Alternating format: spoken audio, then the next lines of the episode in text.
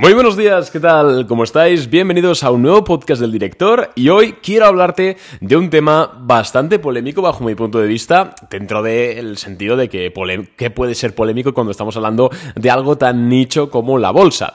Pero te voy a compartir hoy por qué considero bajo mi punto de vista, y este punto la verdad es que lo comparto con bastantes analistas, que son pues colegas de profesión, incluso amigos personales, em, comparto de por qué es mala idea o puede que sea mala idea ahora mismo, o en definitiva porque no es momento ahora mismo de estar invirtiendo a largo plazo como estrategia principal de inversión. No quiero decir que no tengáis una cartera a largo plazo, no quiero decir que tengáis vuestra aportación periódica a un ETF del SP500, del MSCI World, que te compréis eh, haciendo DCA en acciones, ya que sé, me alimento de Tesla, de Amazon, de Google. No estoy diciendo esto, ¿vale? Solo digo que ahora mismo, bajo mi punto de vista y atendiendo al panorama macroeconómico y a las valoraciones, no es eh, muy muy atractivo invertir a largo plazo. Pero antes de comenzar con el episodio, simplemente pequeño recordatorio de que estamos mandando todos los días de la semana, de lunes a viernes, un correo electrónico resumiendo el, mercado ese día, resumiendo las noticias, las principales noticias macroeconómicas que hay en bolsa, resumiendo las principales noticias empresariales en general, hablando un poquito en nada, dos párrafos, eh, qué estamos haciendo nosotros con nuestro dinero en Boring Capital y te voy a leer los tres titulares que tenemos hoy. La bolsa al día, lunes 28 de agosto. Las declaraciones de Jerome Powell el viernes movieron el mercado, pero no destaparon nada nuevo.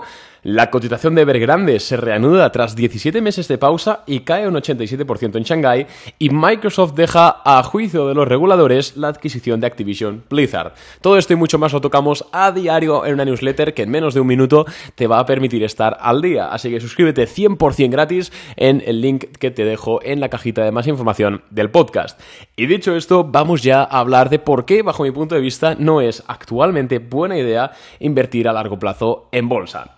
Y en primer lugar, ya te digo yo que esto tiene dos patas, dos caras de la misma moneda. En primer lugar, no recomiendo, o no es que lo recomiende, lo deje de recomendar, porque al final, insisto, cada empresa es un mundo, pero no considero que es una estrategia óptima, en primer lugar, por la alta valoración que tiene el mercado ahora mismo. Es cierto que no es una valoración brutal, pero es una valoración mediana tirando a alta. Y luego la incertidumbre que tenemos a medio y largo plazo a nivel económico. Eh, ¿Por qué digo incertidumbre? En primer lugar, por la inflación. Amigos, hemos hablado ya en este podcast que estamos viendo varios indicadores de que la inflación puede repuntar. Ojo, todavía son indicadores muy primigenios, no quiere decir que sea casi seguro, obviamente. Pero cuidado porque, de hecho, el viernes pasado tuvimos a Powell diciendo que la Fed está preparada para subir los tipos de interés más si es necesario. Y amigos, ¿cómo definió Powell eh, el ser necesario? Pues definió de que la inflación, si no estaba por debajo del objetivo del 2%, no iban a bajar los tipos. Y cuidado porque un mercado eh, alcista no puede puede darse con unos tipos de interés al 5,5% que son los actuales. Y hasta que la inflación no baje por debajo del 2%, no lo van a hacer. Y el SP500, lo que, lo que descuenta el mercado, los futuros sobre fondos federales, lo que descuentan es que van a bajar los tipos en el primer, segundo trimestre de 2024. Y amigos, yo no sé si le va a dar tiempo al IPC a bajar por debajo del 2% en ese tiempo y teniendo en cuenta que ahora mismo vamos a tener un efecto vamos a tener un efecto comparativo que va a agravar un poco la cifra. Entonces, en primer lugar, primera inestabilidad que yo veo es el tema inflacionario y la incertidumbre que hay alrededor de qué hará la Fed con la política monetaria. Porque, insisto, la bolsa no, no es que se comporte mal cuando hay eh, malas noticias o cuando ocurren malas cosas, sino que la bolsa se comporta mal cuando hay incertidumbre. Por ejemplo, eh, esto lo vimos en 2022. Em, se empieza a, rumorear durante unas semanas de que hay un conflicto entre Ucrania, Rusia y la OTAN, y las semanas que lo hicieron peor el mercado fueron los días previos a que la guerra se confirmase, ¿vale? La guerra de Ucrania, estoy, hablando. Eh, ¿Qué pasó? Llegó la guerra Ucrania, se confirmó la guerra de Ucrania, que ya oficialmente Rusia estaba en guerra con el país, con su país vecino. ¿Y qué hizo el SP500? No sé si lo recordáis. Abrió un menos 3% abajo eh, a las 3 y media de la tarde, como siempre, y luego terminó cerrando un 1% arriba o un 2% arriba, no lo recuerdo. Es decir, en el momento en el cual pasa lo peor, en el momento que pasa lo peor, pero se confirma, ya no hay incertidumbre, hay certidumbre, aunque sea de algo malo, el mercado se comporta bien. Pues con esto los tipos de interés, igual, cuando el mercado ha bajado más durante 2022? Pues cuando la inflación era muy impredecible. Cuando el mercado ha comenzado a subir, pues cuando la, inflación ha empezado a ser predecible y los mercados sobre fondos, los mercados de futuros sobre fondos federales han empezado a tener un poco de certidumbre sobre lo que podría hacer la Fed. ¿Vale? Pero ¿qué pasa? Que bajo mi punto de vista, insisto, estamos entrando ahora mismo en un punto de, no, no una incertidumbre equiparable al 2022, por supuesto que no, pero de ligera incertidumbre, que al final afecta en que si nosotros ahora invertimos a largo plazo, insisto, ¿eh? depende de las acciones, de la valoración, esto al final es muy heterogéneo, pero por norma general, pues ahora mismo enfrentaríamos durante los siguientes meses o años una volatilidad que se podría traducir en pérdidas, que nosotros pues podríamos evitar simplemente buscando formas de invertir alternativas, que insisto, se puede seguir haciendo dinero en bolsa, em, que vamos, es lo que recomiendo yo. La segunda cosita, y creo que más importante, por la cual yo ahora mismo me cuesta mucho invertir a largo plazo en una acción, aunque la considere infravalorada, aunque me guste el negocio, es Em, el tema de la deuda de Estados Unidos. Os voy más o menos a parafrasear un tuit que puse el otro día, está en, mi Twitter, es interesante que le, vayáis a echar un vistazo porque, porque adjunto dos gráficos, que claro, en formato podcast es complicado describirte un poco estos gráficos, obviamente en, forma, en formato visual se ve mucho mejor, pero te voy a empezar a comentar el gobierno de Estados Unidos gasta ahora mismo el 19,5% de su recaudación en intereses de deuda, más que en el peor momento de la crisis de deuda de 2011, que fue del 16,9%. Repito, casi el 20% de todo lo que recauda el gobierno de Estados Unidos lo destinan a pago de intereses de deuda. Una barbaridad. A medida que los tipos de interés siguen subiendo, como es lógico, el gobierno tendrá que destinar más y más porcentaje de su recaudación al pago de los mismos, de los intereses. Es cierto que ahora mismo estamos suponiendo que los tipos de interés no van a subir más, puede que suban. Vamos a suponer que no van a subir más. Aún así, teniendo en cuenta que el crecimiento económico actual está fundamentado en un endeudamiento continuo y políticas expansivas, QES no augura un buen futuro a medio plazo. A tipos actuales, y esto es lo importante, en 10 años eh, Estados Unidos destinará el 25% de lo, todo lo que recaudan al pago de intereses de deuda. Es decir, si mantuviésemos los tipos de interés actuales como están durante 10 años, Estados Unidos pasaría a pagar el 25% de lo que recauda en deuda. Dirás, Arnau, es muy probable que no, no, tengamos los tipos altos durante 10 años, ni durante ni siquiera 2 o 3. Y yo te diré, es cierto, pero es que fíjate que ahora mismo ya es del 19%, es una barbaridad. Y cuidado, porque ahora mismo la deuda se está volviendo cada vez menos eficiente, ¿vale? Antes un país se endeudaba y por cada dólar que se endeudaba conseguía generar un dólar de economía de PIB real. Ahora mismo son necesarios 5 dólares de deuda para generar un crecimiento del 1% en el PIB real. Y la deuda poco eficiente está incrementándose cada vez más. Es decir, por un lado, cada vez eh, pagamos, Estados Unidos está pagando más eh, intereses de deuda, ¿vale? más dinero que recauda en intereses de deuda. Además, fundamenta el crecimiento en endeudarse cada vez más.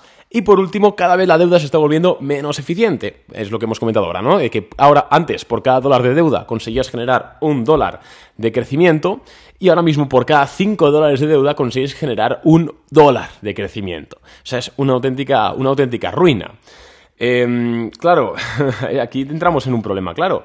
Nosotros ahora mismo, si invirtiésemos largo, a largo plazo en una empresa, por muy bien valorada que esté, por muy todo, el problema que enfrentaríamos es que sí o sí tendría que, eh, pues se vería afectada por el entorno macroeconómico de Estados Unidos. Y ya no lo de la inflación, sino esto de la deuda es complicado, porque ¿cómo reduce la deuda un Estado que fundamenta su crecimiento en deuda? Es complicado. La única forma que tiene Estados Unidos de, entre comillas, reducir su deuda es provocar inflación y monetizarla, que es algo todavía incluso peor, si, me, si cabe, para, para el mercado en general.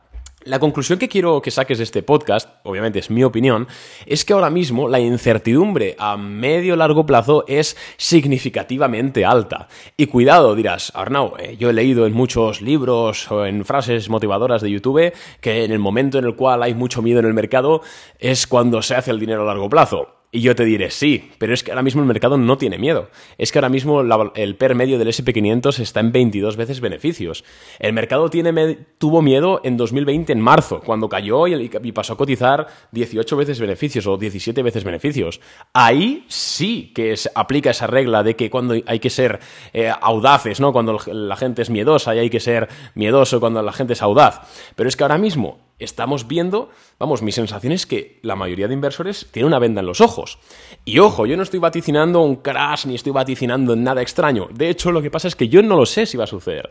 Y cuando invertimos en largo plazo, yo al menos me gusta tener una cierta, joder, pues una cierta predictibilidad.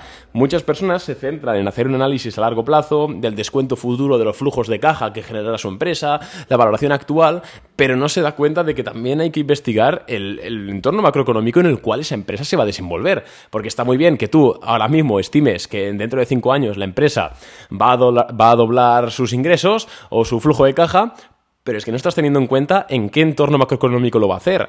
¿Va a haber inflación? ¿No va a haber inflación? ¿Qué tipos de interés va a haber? ¿Qué tipos de interés no va a haber? ¿Esa empresa le van a afectar las ventas si la inflación sigue alta? Cuidado con esas cosas.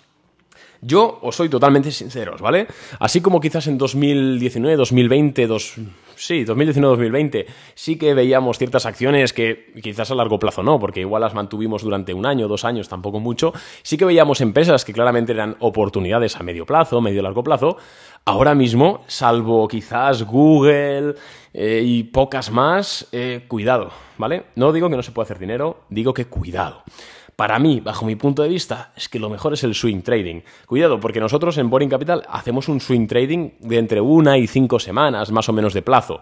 Pero hay swing tradings más largos, ¿vale? O sea, hay swing traders que aguanta sus posiciones durante tres meses, cuatro meses, cinco meses, ¿vale? Es decir, se puede interpretar, o sea, se puede seguir haciendo dinero con otro tipo de estrategias como la que te acabo de comentar, sin tener que recurrir a la eh, típica inversión a largo plazo que, como estamos viendo ahora, va a enfrentar bastantes riesgos, riesgos que quizás hace un tiempo no teníamos. Mi recomendación, la de siempre, que estéis metidos en el mercado de forma dinámica, que no os caséis con ninguna acción, que no metáis todos los huevos en la misma cesta, que siempre tengáis un maldito plan de salida, un stop loss, eh, una cobertura, aunque yo prefiero stop loss siempre. Eh, que sobre todo que no, que no le debéis nada a nadie, que en el mercado sois, eh, pues sois nada como nosotros, yo no soy nada, ninguno de Boring Capital somos nada en el mercado, nadie nos debe nada, ni debemos nada a nosotros. ¿Qué significa esto? que hoy nosotros como swing traders podemos estar invirtiendo en el sector de la energía porque pinta bien y si dentro de dos meses nos deja de gustar porque empieza a comportarse mal, nos vamos al sector de la tecnología y luego al del healthcare y luego al agrícola y luego eh, otra vez al de la energía y luego al de la perial. ¿Me entendéis? Creo que eso es lo más acertado eh, a la hora de maximizar nuestro ingreso que podemos tener en bolsa. Entonces, nada más, espero que te haya gustado este podcast, espero que más o menos te haya eh, abierto un poco los ojos. Insisto, es mi opinión, ¿vale? No tiene por qué ser ni la que compartas tú, ni la verdadera de todo el mundo. ojalá tuviese razón siempre, pero es un poco lo que bajo con, los años que llevo ya en bolsa, estoy empezando a olerme. Entonces, nada más, un abrazo y te recuerdo que si quieres suscribirte a nuestra newsletter, puedes hacerlo en la cajita de más información de este episodio. Un abrazo chicos, adiós.